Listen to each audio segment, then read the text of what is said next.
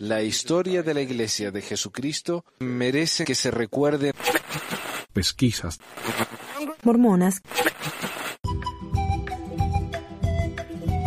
Hola a todos, bienvenidos a otra edición de Pesquisas Mormonas, la primera del año, o- segunda creo, porque publiqué eso del 2017 en resumen.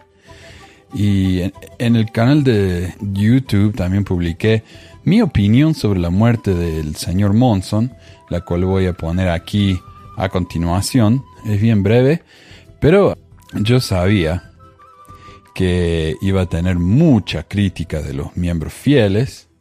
Y a ellos, si están escuchando, les digo, lo siento mucho, pero esta es mi honesta opinión. Ustedes pueden opinar lo que quieran, yo también opino lo que quiero. Ah, personalmente, nunca fui a, al sitio de algún blog mormón o algún defensor de la iglesia a hablar mal de Monson, no me interesa. Yo di mi opinión, la cual no es muy positiva, en mi canal. Yo no fui a ningún lado a predicar el antimormonismo, como dicen que soy un antimormón. Yo lo hago en mi canal. Si a ustedes les molesta lo que digo, simplemente pueden no venir a mi canal y ahí se arregla la cosa. Si quieren venir, y he decidido, eh, esta es mi ah, resolución para el año nuevo. Si alguien viene y me insulta, lo voy a dejar ahí, no me importa. Ya no voy a participar mucho en YouTube porque, como dije, es horriblemente tóxico, no me interesa. Eh, voy a leer los comentarios porque me, dan material para otras cosas que estoy haciendo. Eh, más que nada las preguntas, las consultas, ese tipo de cosas.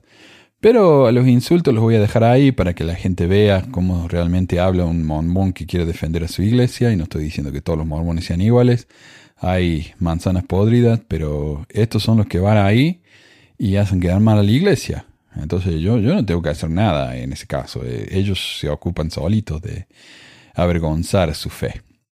Así que sin más, aquí está mi reacción acerca de la muerte del señor Thomas S. Monson, presidente de la Iglesia Sud. Ayer recibí varios mensajes diciendo que esperaban mis comentarios con respecto a la muerte de Monson. Para ser honesto, su muerte no me fue ninguna sorpresa, desde que casi se desmayó en la conferencia del 2015 que ya se veía venir. No me sorprendió, pero tampoco me afectó. Mi reacción, honestamente, al leer la noticia ayer a la mañana fue... Oh, no. Voy a tener que escribir sobre la muerte de Monson. Tal vez es que ya hablé tanto de este hombre y sus políticas que volver a hacerlo sería una lista de grandes éxitos, ¿no? Y me cansa hablar de lo mismo y una otra vez, pero después de leer cientos, literalmente cientos de tweets y comentarios en Facebook y, y páginas de los diarios, cambié de opinión. La muerte de este hombre es una gran cosa, al menos en el sentido de que la muerte de cualquier persona es una gran cosa. Pero al morir alguien, uno se ve obligado a hablar de su legado, especialmente a alguien que es una figura pública, de todo lo que lo hizo quien era y todo ese tipo de cosas, ¿no? Me imagino que su familia debe estar devastada y empatizo completamente. Yo perdí a mi mamá este año y todavía estoy tratando de superarlo. Pero Monson no era solo un padre, un abuelo, un tío. Era una figura pública cuyas acciones afectaron a millones de personas, para bien o para mal. Y este es el problema. Monson era un líder religioso. Cuando uno habla de líderes religiosos, espera que las acciones de ese líder afecten positivamente a todo el mundo. Pero ese no es siempre el caso. Papa Francisco me enorgullece, a pesar de que no soy católico ni religioso. Porque es un compatriota, es famoso y la gente lo quiere, y porque es hasta ahora el papa más progresivo que ha habido. Lamentablemente, este hombre no ha hecho nada para meter a todos esos pedófilos que todavía andan sueltos en la cárcel. Los ha escondido, los ha defendido. Y mientras no lo haga, es difícil ver las cosas buenas que ha hecho, porque ese solo acto eclipsa el resto de sus acciones. Lo mismo pasa con Monson. Se nota que él es un, que es un buen hombre, que tenía un buen corazón, nadie lo niega, Nadie lo obligó a visitar cientos de viudas en sus años como obispo y presidente de estaca. Nadie lo obligó a llamar a la gente por teléfono cuando más lo necesitaban. Nadie lo obligó a trabajar gratis por su iglesia por años. Y con eso me refiero a sus años de obispo y presidente de estaca, no como apóstol y presidente. Pero también es cierto que muchas de las cosas que hizo, o al menos que permitió que sucedieran, afectaron de manera muy profunda y muy negativa a miles de personas. Otra cosa que quiero mencionar antes de entrar en más detalle con respecto a sus acciones es la reacción de la gente a su muerte, especialmente de los miembros fieles. El nivel de adoración que he notado en muchos comentarios es realmente escalofriante. Monson, por más bueno que fuera, era solo un hombre. Pero tantos hablan de él como si hubiera sido la reencarnación de Dios y no solamente su supuesto vocero. Cuando me enteré de la muerte de Monson, leí tres artículos para ver cuál sería más apropiado para compartir en mi blog. Uno del Desert News, el diario oficial de la iglesia, uno del Salt Lake Tribune, el diario más importante de Utah, que no es de la iglesia, y uno del New York Times. El artículo del Desert News es una colección de historias inspiradoras sobre el profeta, ignorando cualquier cosa, completamente ignorando cualquier aspecto negativo de su presidencia. El segundo comienza con una lista de triunfos, el del Salt Lake Tribune, pero no se aleja de sus fracasos y controversias. La menciona a lo largo del artículo. El del New York Times, por su parte, es similar en tono al del Salt Lake Tribune, pero decide comenzar con los fracasos y controversias primero, dejando sus triunfos para más adelante. Y con fracasos y, y problemas me refiero al problema con los homosexuales en California, con los niños, hijos de homosexuales en toda la iglesia en el mundo, y con su negación a escuchar a las mujeres cuando le pidieron que por favor hablaran con ellas, que las dejaran ir a la reunión del sacerdocio y que le preguntara por favor a Dios si podían tener el sacerdocio. Eso es todo lo que dijeron, él les dijo que no. No solamente eso, sino que excomulgó a muchas personas que estaban en ese grupo de orden a las mujeres. Dicen que fue cosa de los presidentes de estaca, no de él, pero vamos. Entonces, el New York Times, al comenzar con sus fracasos en lugar de con sus triunfos, esa simple decisión logística hizo que los mormones perdieran la cabeza en Twitter. Los comentarios de los miembros de la iglesia en el artículo de Lake Tribune son bastante normales, mencionando cuánto van a extrañar a Monson, cuánto lo querían, ignorando las cosas negativas del artículo y todo eso, ¿no? Mientras que los comentarios en el artículo del New York Times, el cual menciona los mismos problemas que el Salt Lake Tribune menciona, pero primero, son todos absolutamente negativos, hasta insultantes. Algunos hasta se alegran de que el tipo del New York Times que escribió el artículo se vaya al infierno. Se alegran. Varios dijeron que cerraron sus suscripciones al diario, aunque más que seguro que nunca estuvieron suscritos en realidad mientras que otros lo llamaron fake news, ¿no? Noticia falsa, la frase favorita de Donald Trump para decir que algo es mentira. Otro se quejó de que el diario no lo llama presidente Monson, sino señor Monson, como si él hubiera sido no solo el presidente de la iglesia, sino del universo. Lo más interesante y revelador, aunque no sorprendente, es que los que se quejan de que el New York Times se enfoca en lo negativo y no en lo positivo, y se quejan de que el New York Times no es objetivo, no se quejan de lo contrario en el Desert News, el cual se enfoca 100% en lo positivo e ignora lo negativo por completo. Si vamos a ser honestos, el New York Times es mucho más objetivo que el Desert News, pero ahí es cuando la objetividad que tanto reclaman estos mormones se acaba. Cuando me bautizé en la iglesia, yo tenía 12 años. Ir a la conferencia general eh, en la capilla era aburridísimo. Duraba dos horas. En resumen, era, un, era una tortura para un chico de seda. Pero al menos, cuando hablaba el presidente Monson, o el Elder Monson en esa época, el tiempo se pasaba más rápido. Sus historias eran interesantes. Y eso es lo que me gustaba de él. Hablaba bien, era gracioso, conmovedor y triste cuando tenía que serlo de hecho, más de una vez dije en voz alta que no veía la hora de que Monson fuera el nuevo profeta. No sé qué pensaba que cambiaría, pero es lo que yo decía en esa época. Y finalmente, hace 10 años, Monson se convirtió en el profeta. Para entender lo que pasó a continuación hay que entender mi relación con el presidente Hinckley.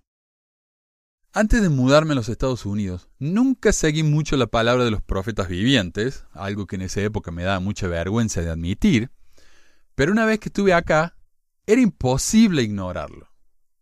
Al presidente Hinckley. El hombre reinaba en el Estado. Claramente tenía más influencia que el gobernador, que el presidente mismo. Hinckley era un genio de las relaciones públicas. Fue el único presidente de la Iglesia de la era moderna en aparecer en programas de televisión, de hablar en público, fuera de los ambientes religiosos. Hinckley escribió un libro de citas que fue un bestseller en el New York Times. Escuchar a Hinckley era como escuchar a un abuelito querido.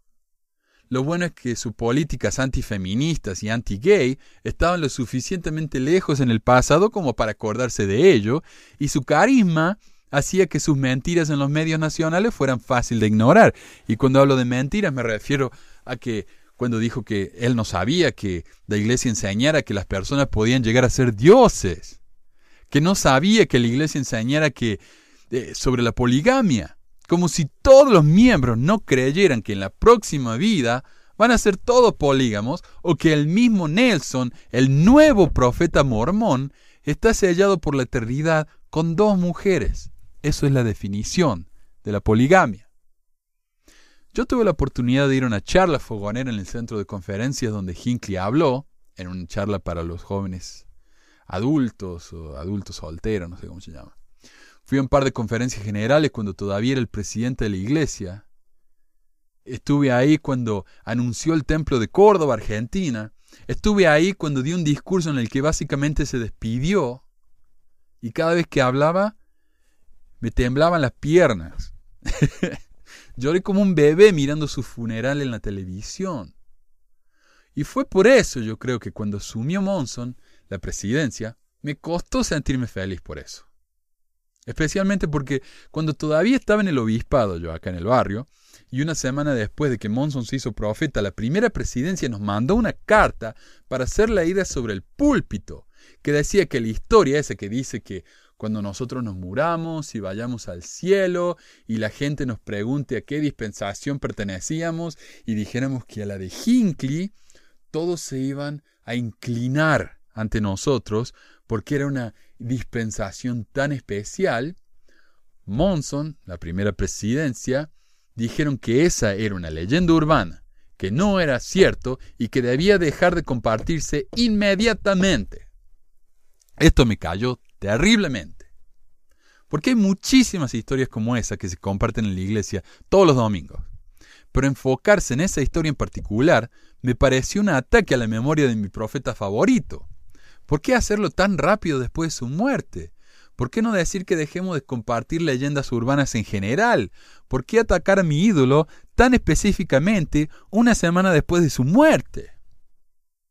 Además su sonrisa de Monson, la cual antes me causaba tanta ternura, ahora me daba impresión. Tal vez eran sus dientes falsos, o su evidente intento de ser más carismático que Hinckley, no sé. Lo que sí sé es que su presencia en el lugar donde Hinckley debía estar era ofensivo para mí.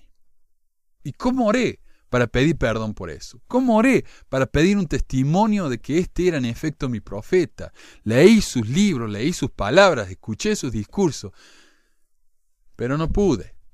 Nunca recibí una respuesta. Entonces, Monson se metió con los homosexuales en California, algo que me confundió terriblemente. ¿Por qué un profeta mormón cuya doctrina enseña que la guerra de los cielos se peleó para defender el libre albedrío de la gente, gastaría millones de dólares de sus miembros para limitar la libertad de un grupo tan grande. Recordemos que la iglesia se metió para que la gente votara en contra del matrimonio gay en California. La iglesia. Cuando ellos dicen que no, ellos obedecerán a los reyes y magistrados y no sé qué las leyes de la tierra. Más tarde, dos años antes de su muerte, pasó él, o al menos aprobó que pasara, una política, una ley en la iglesia que negó que los hijos de homosexuales pudieran bautizarse o siquiera recibir una bendición de bebés en la iglesia. Esto no solamente me resultó antidoctrinal, sino cruel. Según el Departamento de Salud de Utah, los suicidios de jóvenes en el estado aumentaron desproporcionalmente en el 2015, después de que la iglesia anunció su política anti-gay. Tal vez sea una casualidad increíble, pero lo dudo. Como consecuencia, es difícil pensar en cómo Monson fue a visitar a una viuda cuando era obispo, y eso era una maravilla, a causa de sus acciones más tardías o su falta de acciones, si es que él en realidad no pasó la política, pero la permitió. A causa de él, cientos de jóvenes murieron por medio de suicidio. ¿Me afecta que Monson haya muerto? No. La iglesia va a seguir siendo lo mismo. Los reportes dicen que Nelson en realidad fue el que escribió la nueva política autorizada por Monson, a pesar de que el mismo Nelson diga lo contrario, por lo que las cosas, honestamente, van a seguir exactamente igual. O peor.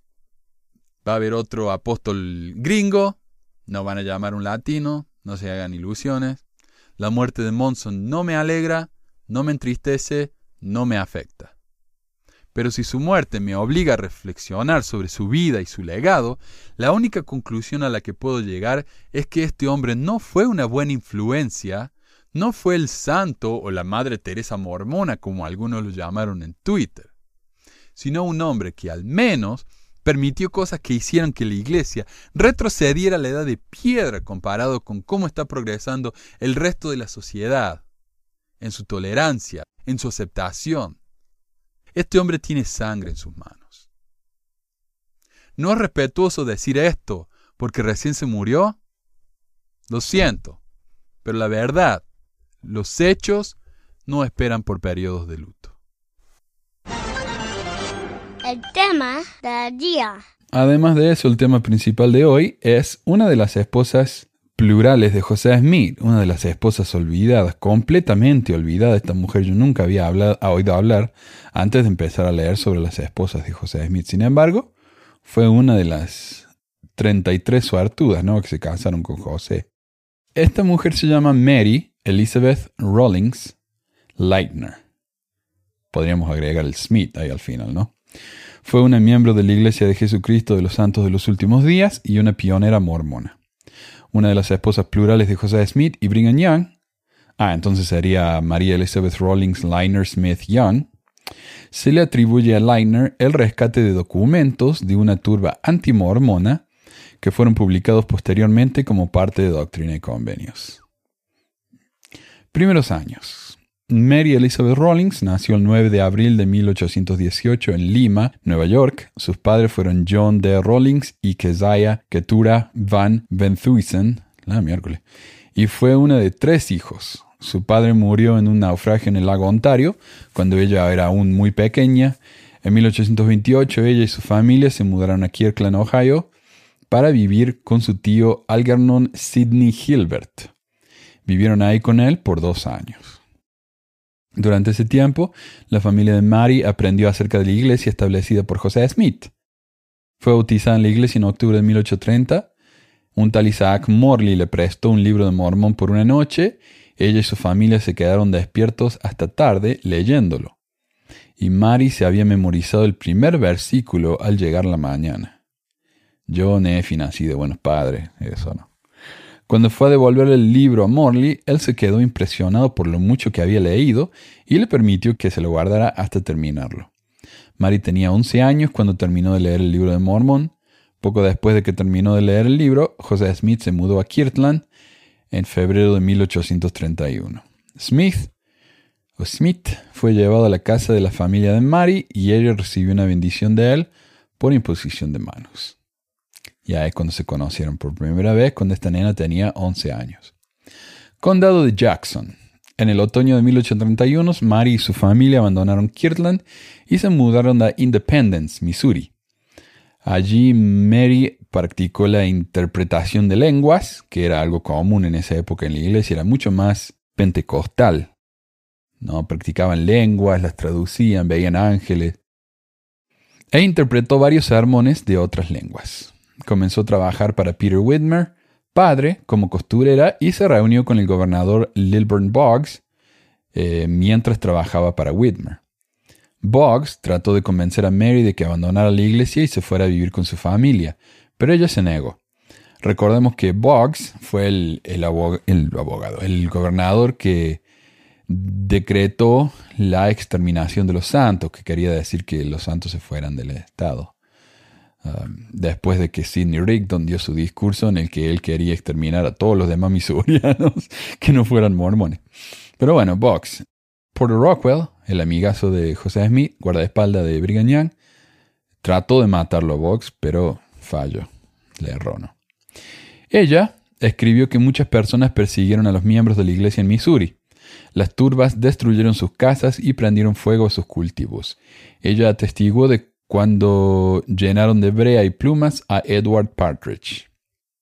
Salvando documentos. Mary también fue testigo de la destrucción de la imprenta en Independence el 20 de julio de 1833. Observó cómo una multitud derribó el edificio y tiró las páginas del libro de mandamiento a las calles. Ella y su hermana recogieron tantas páginas del libro como pudieron, a pesar de que la multitud las perseguía.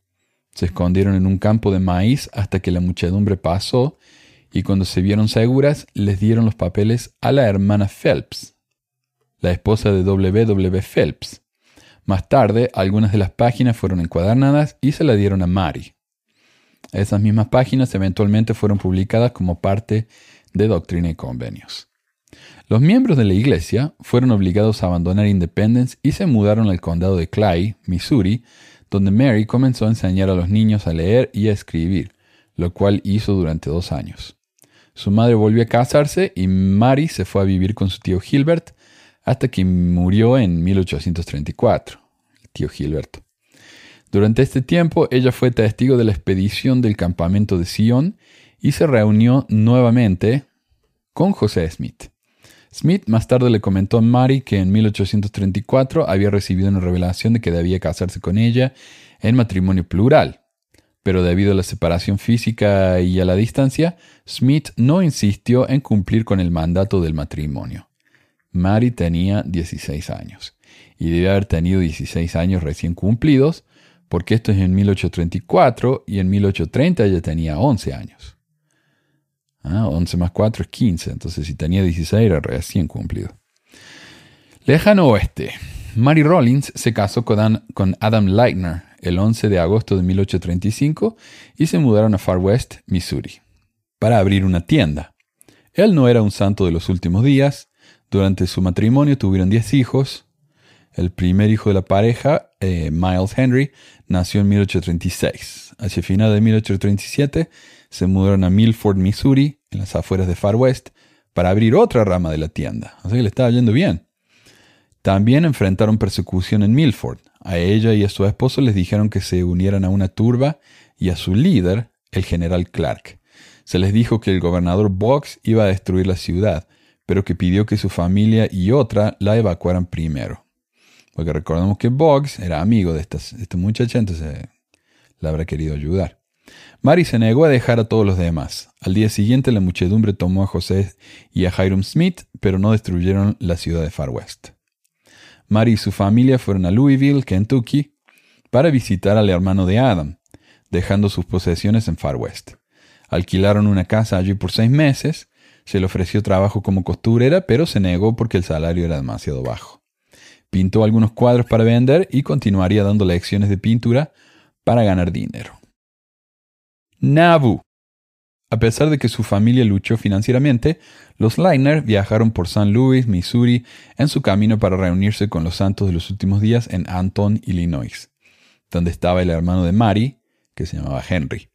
Mary continuó dando lecciones de pintura y encontró trabajo aceptable como costurera cuando se mudaron a Farmington, Illinois, donde permanecieron durante dos años. Perdieron todo su dinero cuando su banco fracasó y fueron a vivir con el padrastro de Mary, el señor Burt. La familia de Mary se mudó muchas veces y casi cada vez que se mudaron, Mary encontró trabajo como costurera y profesora de pintura. Algunos de sus estudiantes incluyeron a Julia Murdoch Smith y Sarah Ann Whitney, otra esposa de José. Los santos de los últimos días dejaron el área de Nauvoo, Illinois. Antes de salir, Mary cuenta que José Smith le dijo a su familia y a la familia de su hermano que debían ser rebautizados. Y eso es algo que pasó en esa época. El rebautismo era algo muy normal, especialmente cuando se mudaban a un área nueva y como que recomenzaban la iglesia. Y también recordemos que el bautismo en la iglesia, según la doctrina mormona, es para dos cosas, para ser miembros y para perdón de los pecados. Entonces, eh, gente como Brigham Young se bautizaron varias veces para limpiarse los pecados. Todos fueron bautizados, excepto su marido, quien no era miembro. Adam dijo que no se sentía digno. En febrero de 1842, Mary fue sellada a José Smith como esposa plural. En 1843 fue aceptada en la Sociedad de Socorro Femenina de Nauvoo. Y aquí es donde la señora esta, eh, Mary, se convierte en eh, una persona poliándrica, ¿no? Porque está casada con dos hombres a la vez, con su esposo Adam y con José Smith. Pontusac. Cuando la familia Rowling se, mudó a Pontusac, Illinois, José Smith se molestó y le dijo a Mary que si se iban de la iglesia sufrirían muchas dificultades. En esa época, su hijo George murió. Mary tuvo su cuarto hijo en mayo de 1843 y poco después se enfermó de inflamación de los intestinos. Un día, al despertarse, encontró a todos en su casa acostados en el suelo como si estuvieran muertos. Mientras ella estaba durmiendo, un rayo había golpeado la casa. Ella y todos los miembros de la familia eventualmente se recuperaron. Los hombres de Pontosac eh, trataron de matar a José Smith en junio de 1844. Sabiendo del talento de costurera de Mary, le dijeron que hiciera una bandera para la compañía. Cuando ella se negó, la amenazaron hasta que finalmente ella acordó hacerlo. Este grupo era parte de la muchedumbre que atacó la cárcel de Carthage y que mató al profeta José Smith y a su hermano Hiram. La familia de Mary permaneció en Pontusac durante tres meses, durante los cuales muchas de sus posesiones fueron robadas por estos hombres. Mary se enfermó de nuevo y los médicos dijeron que moriría en breve. Ella sintió el impulso de ir a Nauvoo para conseguir una bendición de Alpheus Cutler, quien trabajaba en el templo de Nauvoo. Sus amigos y familiares temían que el viaje la matara, pero ella insistió en ir. Cuando llegó Nauvoo, recibió una bendición y se sintió mejor en dos semanas. Mary recibió sus investiduras en el templo de Nauvoo el 30 de enero de 1845. Anteriormente, en el otoño de 1844, Brigham Young y Heber C. Kimball se ofrecieron como esposos delegados de las viudas de José Smith. Mary aceptó la proposición de Young y ella y el futuro presidente de la iglesia fueron sellados en el templo el 22 de mayo de 1845. Viviendo en el norte. Después de tener otro hijo en febrero de 1848, Mary aceptó un trabajo como costurera. Su marido tuvo más dificultades para encontrar trabajo hasta que ambos recibieron una oferta laboral en un hotel en St. Falls, Wisconsin. Adam y su bebé se enfermaron gravemente. La pierna de Mary se hinchó y casi se la tuvieron que amputar, y ella escribió que oró para que Dios le salvara la pierna. Mientras vivía allí, un hombre se detuvo en su casa y le ofreció un medicamento que supuestamente sanaría cualquier cosa. No interesada, pero en un intento por hacer que el hombre se fuera, ella, su marido y su tía probaron la medicina. Incluso le dieron un poco a sus hijos. En cuestión de minutos todos se enfermaron y dos de sus hijos murieron. El hombre les había dado veneno. El hombre fue atrapado por las autoridades, pero Mary le suplicó que no lo colgaran. El hombre iba a ser llevado a juicio, pero escapó y nunca fue juzgado. La familia compró una granja de 65 acres cerca del lago St. Croix, Minnesota. Sin embargo, se enfrentaron a muchas dificultades y varios de sus caballos murieron. Mary y Adam aceptaron un trabajo manteniendo un, un, hotel de tres pisos en Willow River, Minnesota, y permanecieron allí por dos años. En 1853, Mary fue a cuidar de su hermana Carolina en Farmington, quien estaba enferma. Su hermana murió cinco semanas más tarde. Mary llevó a algunos de los hijos de Caroline a casa con ella para criarlos. La familia se mudó a Maine en 1854 y abrió su propia pensión, pero perdieron todas sus propiedades durante la guerra civil. Después de sufrir tantas pérdidas, Mary convenció a su esposo de que debían volver a unirse con los santos de los últimos días. Y esta no era la primera vez que perdieron sus cosas. Recuerden que ah, al principio, cuando destruyeron Far West, el negocio de ellos estaba ahí, viajando hacia el oeste. Después de que el hotel falló, los Liner volvieron a Hannibal, Missouri. Después de permanecer solo un año, volvieron a Minnesota, donde su décimo hijo, Adam, nació el 28 de octubre de 1862. Abordaron el barco Canadá hacia San Luis el 25 de mayo de 1863 y comenzaron a viajar hacia el oeste. Se enfrentaron con amenazas por parte de soldados, indios y plagas de enfermedades. Llegaron a Omaha, Nebraska y se reunieron con otros santos de los últimos días de Inglaterra, Sudáfrica y Dinamarca. Viajaron por las llanuras en una compañía de carros y finalmente llegaron a Salt Lake City, Utah, el 15 de septiembre de 1863. Como nota aparte, hay que recordar que Sudáfrica en esa época era una colonia inglesa y era más que nada blanca. Hasta el día de hoy Sudáfrica es un lugar muy blanco donde hay una gran división entre los blancos y los negros. Minnersville.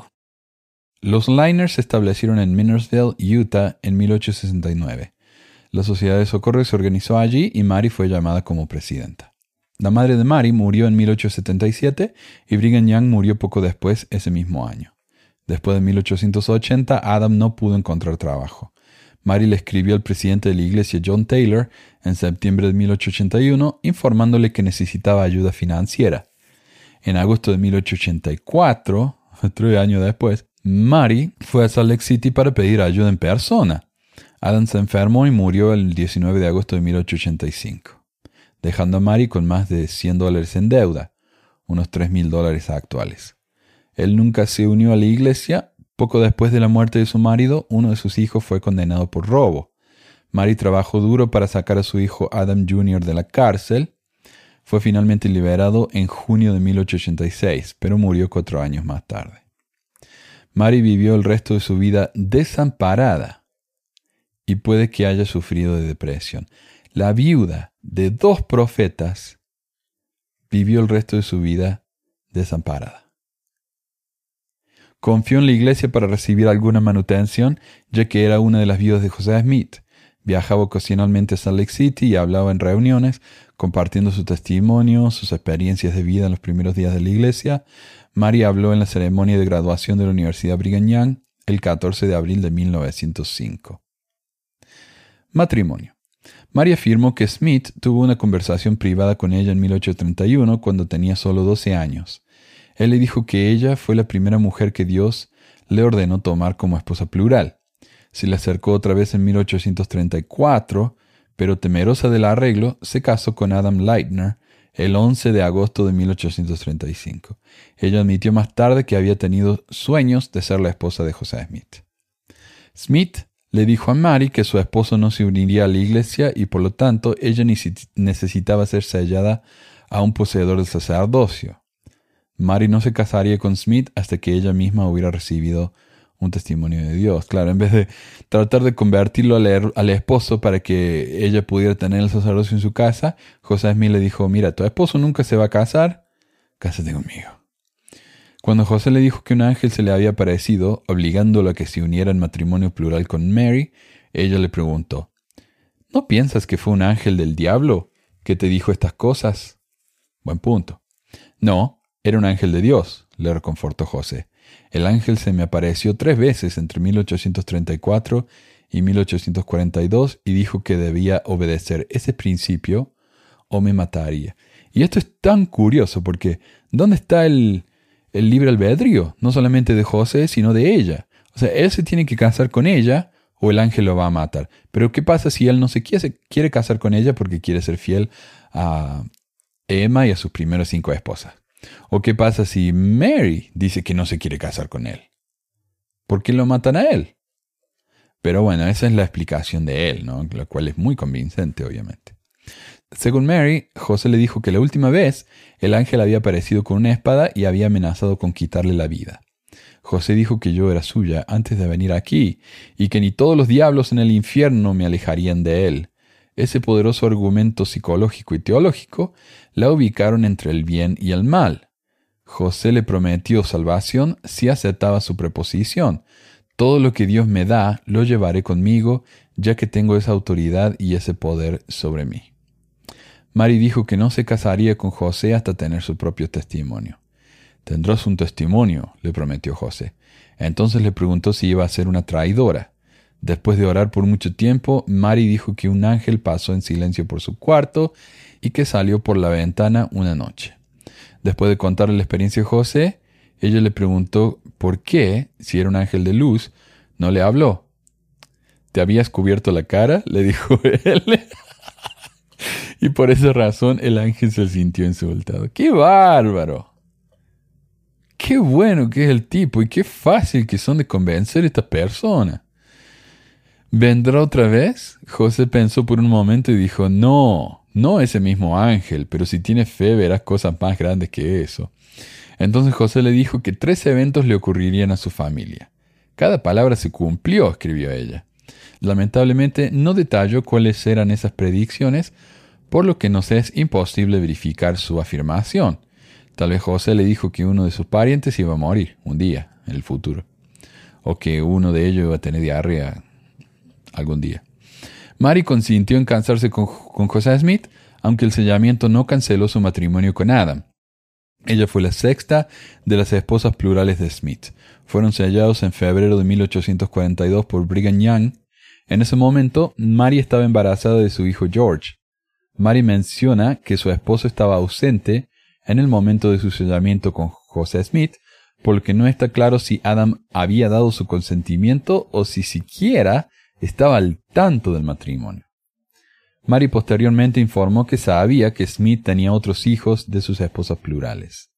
Sus comentarios ilustran el secretismo alrededor de estos niños, y tan tarde como 1905 comentó, Yo sabía de tres hijos, ellos me dijeron. Creo que dos de ellos están vivos hoy día, pero no son conocidos como sus hijos, ya que son conocidos por otros nombres. La mayoría de las mujeres que afirmaron ser esposas de José se rehusaron a confirmar o a negar si había tenido hijos del profeta. Después de la muerte de José Smith en 1844, Mary fue sellada a Brigham Young. El sellamiento se realizó en el templo de Nabu el 22 de mayo de 1845. Mary escribió, También fui sellada a Brigham Young como representante de José. Cuando Mary, ah, claro, Brigham Young actuó como representante de José, pero ¿para qué? Si ya estaban sellada ella con, con José. Quién sabe, ¿no? Eh, cuando Mary vivió en Minersville, escribió que Young venía a visitarla. Ella le escribía y le informaba cómo le estaba yendo a su familia a lo largo de su vida. A través de cartas entre ella y Elisa R. Snow, la poetisa mormona, Parece que Mary conocía a y era amable con las otras esposas plurales de Young. Tenían un clubcito, ¿no? Una vez, cuando Mary estaba trabajando en la casa de sellamiento con Hivers y Kimball, él le dijo, Hermana Leitner, usted verá a José antes de morir.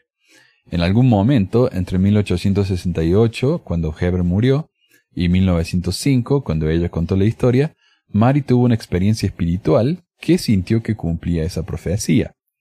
Ella estaba sentada en el porche de su casa, cantando el himno Oh está todo bien, cuando de repente vi a tres hombres afuera. Ellos estaban a dos pies del suelo. Estos hombres eran el profeta José, su hermano Hiram y Hivers y Kimball. José estaba en el medio, con un brazo alrededor de cada uno de sus hombros. Estaban inclinándose y sonriéndome mientras miraba en esos ojos azules claros y penetrantes, tal como lo había hecho años antes cuando él me había respondido tantas preguntas sobre el Evangelio, miré alrededor y me pellizqué el brazo para verificar que no estaba soñando. Mientras ellos seguían inclinándose y sonriendo. Pensé que podría darles la mano. Ellos vieron mi confusión y la entendieron y se rieron. Y pensé que el hermano Kimball se moriría de la risa. No tenía miedo. Temblando con gozo me levanté, di un paso adelante y extendí mi mano. Ellos comenzaron a desaparecer a medida que el sol bajó. Esa escena me recuerda al final de esa película de Adam Sandler, donde ve arriba a su abuela, a Lincoln y a un, a un cocodrilo en el cielo, saludándolo. Es parecido a eso, ¿no? Mari, después de una vida tan difícil, perdió a tanta gente, perdió a todo el mundo, perdió a su esposo, perdió a sus dos otros esposos, perdió a dos de sus hijos de chicos, perdió a otro chico que fue a la cárcel y después se murió. Una vida muy difícil, ¿no? Que tuvieron todas estas mujeres. Y después, cuando necesitó ayuda de la iglesia, fue desamparada. Mary falleció el 17 de diciembre de 1913 en Minersville a la edad de 95. En su larga vida había enterrado a seis de sus diez hijos. Ella había sobrevivido a los cinco primeros presidentes de la iglesia, los dos primeros habiendo sido sus esposos. Ella fue la última de las esposas de José Smith en morir y una de las cuatro que sobrevivieron hasta el siglo XX.